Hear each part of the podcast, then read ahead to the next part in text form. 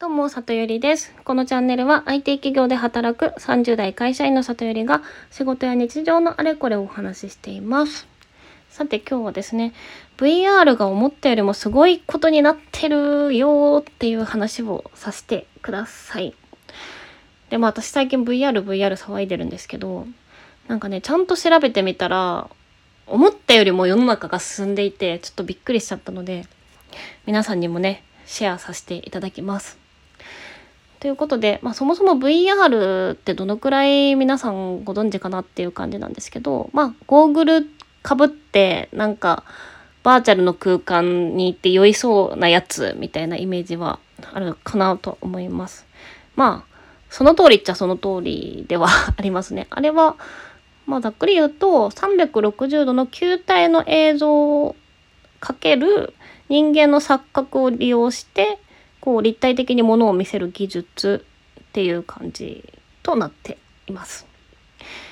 でね、あのまあ一番皆さんが VR といえばで思いつくのがゲームだと思います。でゲームもいろいろあるんですけども、まあ、ゲーム以外でいろんなことに VR が使われ始めてるのでそれをちょっと紹介していこうと思います。でまず一つ目がエンタメに使われている VR の例になります。でね、えっと、エンタメのまず一つ目が、あの、ライブパフォーマンスを VR で発信してるアーティストが、まあ、結構世界的に出てきてるよっていうところで、あの、VR のアプリで YouTube も見れるんですけど、YouTube に VR で接続すると、あの、VR の動画検索できるようになっていて、で、さすが韓国だなって感じなんですけど、K-POP アイドルが VR の、あの、動画結構出しててですね。なので、K-POP で有名なアイドルの子たちのライブのステージに自分が一緒に立って、こう、みんなが周りで踊ってくれてるような感じの映像が見れたりします。で、それも、その、やっぱり、何ですかね、平面で動画で見た時と違う、こう、あ、お顔、やっぱこんな鼻高いんだとか、こんな足細いんだねとか、あ、身長ざっくりこんくらいなんだみたいな、もう目の前にいるんで、そういうのが、あの、やっぱこう、リアルにいる人間なんだなっていう感じ？でね、その、じっくり見ることができるのですごく楽しめます。確か宇多田ヒカルさんも最近、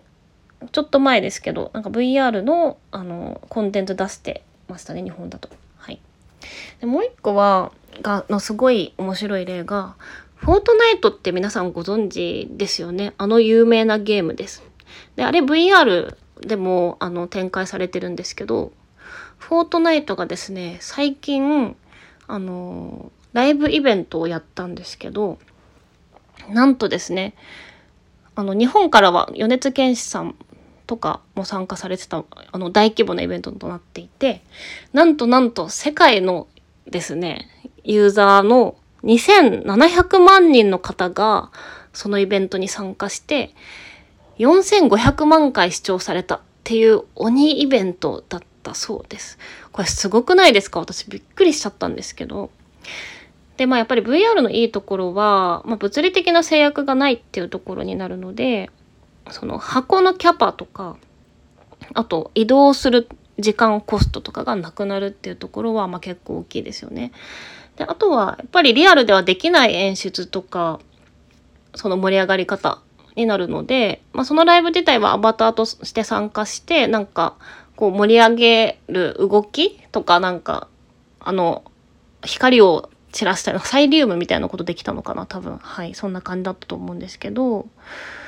でね、これね、また面白いなと思ったのが、あの、日本のイベントっていうか、普通にリアルなイベントだと、まあ、DJ の方がいて盛り上げてくれるみたいなのあると思うんですけど、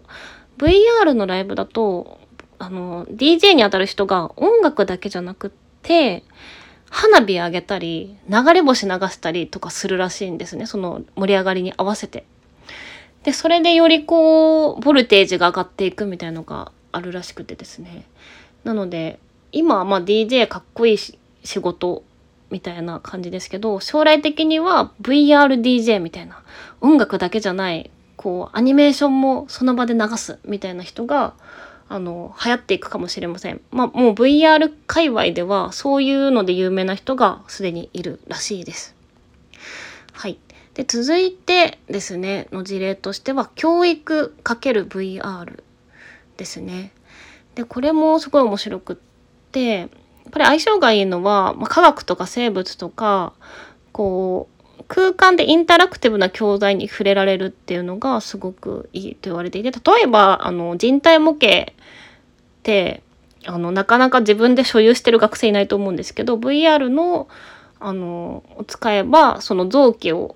まあ、こう取り外したりつけたりみたいな。で、血管の流れとか血を通してみる神経の流れとか、こう人体を透けさせて立体的に見えるみたいなところがあるので、そういった教材が展開されているっていうのがまず一つ。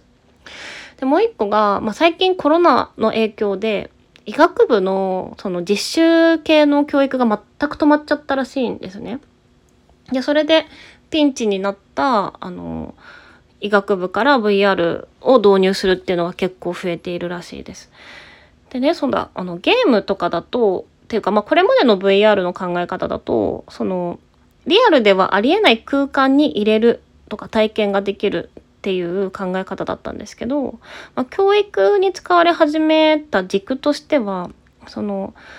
この自分がこう存在してるこ、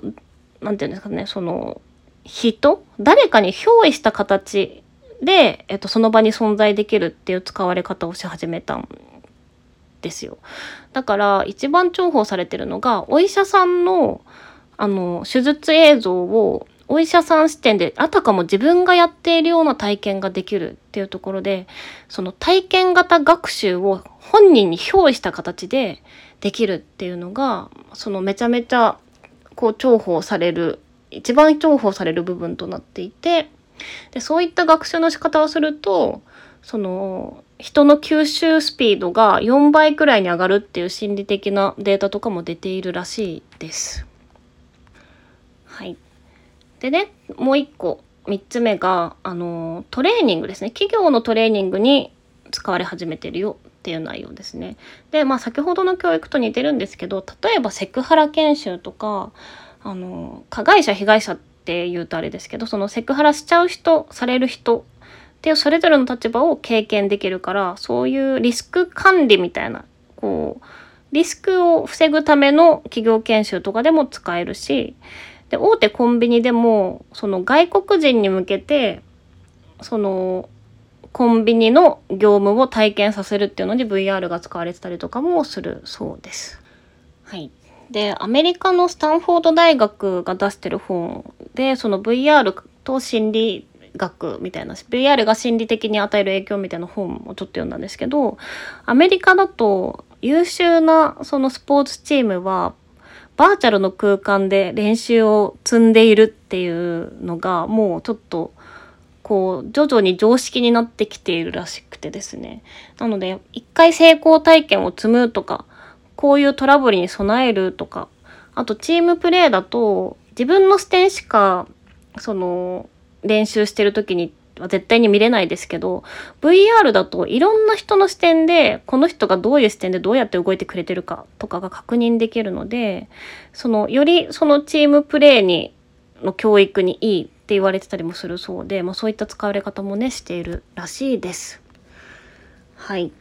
で教育のとこでちょっと飛ばしちゃいましたけどあのニコニコ動画を作ってるドワンゴっていう会社がね N 校ってあの学校教育もしてますけどそこでも VR が使われているそうでなのでやっぱり今後ですねあのエンタメ教育含めて VR はまあどんどん加速していくだろうっていうところはもう目に見えているし実績を見てみてもあもうこんなに進んでるんだなっていうところで多分これからスマホが一ねその一人一台あるようにまあこうせめて一家に一台 VR の機会があるっていう世の中にはなっていくんじゃないかなっていうふうに個人的にも思っています。で以降 VR の特徴としてはやっぱり通常の動画を作るよりも、まあの開発コストはかかるのでなのでエンタメとかゲームよりもトレーニングの方が同じコンテンツで何回も利用されるからなんか相性がいいっていうのもあるらしくってですねなのでビジネス利用が今後増えていくと思うので私もそういうプロダクトを作る会社に行きたいなっていうふうにはいあのこの説明をしていてねより強く思いました。はいということで今日は VR 思ったよりもすごいことになってるよっていう話をさせていただきました。今日も聞いていただきありがとうございます。